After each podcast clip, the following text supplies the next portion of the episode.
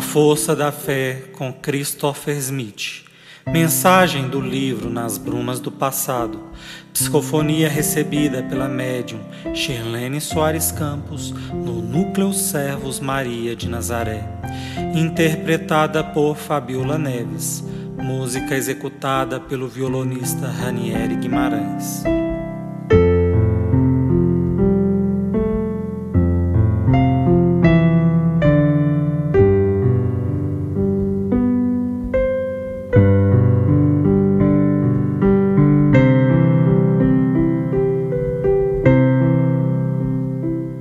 Jesus, a luz de nossas almas.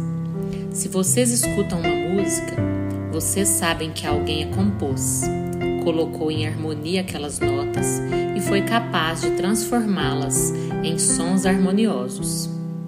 Se alguém faz uma obra de arte, assina sua obra e todos sabem e reconhecem pelo estilo, pela assinatura, que ali está alguém, um artista. Se vocês tomam determinados medicamentos, podem até ignorar quem os pesquisou, mas sabem perfeitamente qual é a sua ação sobre o organismo e os tomam sabendo a sua origem.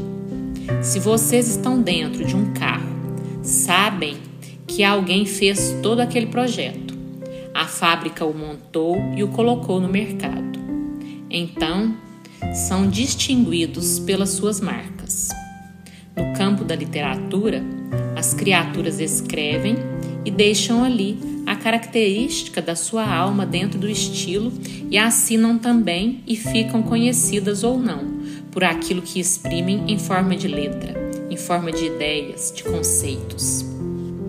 Jesus realmente veio com o aval de Deus. Ele assinou com cada passo, com cada palavra, com cada ação, a grande obra de Deus, a reforma da humanidade.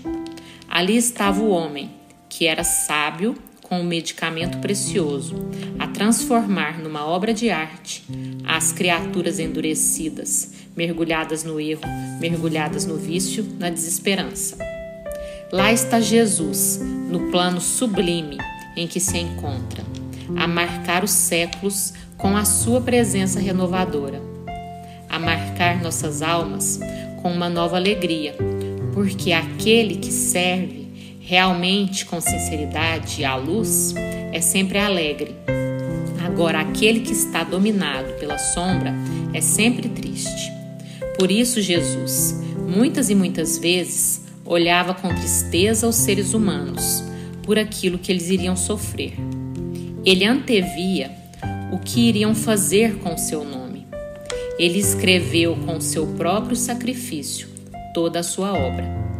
Essa obra que todos nós do plano espiritual, vocês do plano terreno, beneficiam-se dela, que é o Evangelho segundo o Espiritismo, que são as obras cristãs, que é a dedicação através da caridade, que é o conhecimento através da doutrina kardecista, que nos dá responsabilidade do, diante do viver. Eu não existo só porque eu penso. Eu existo realmente em tudo aquilo que eu faço. Por isso, é muito importante que o espírita, alicerçado no Evangelho, cada vez mais incorpore na própria alma os ensinamentos de nosso Senhor Jesus Cristo, para ser um servo de todos e seja um amigo do Cristo. Que Jesus nos ampare.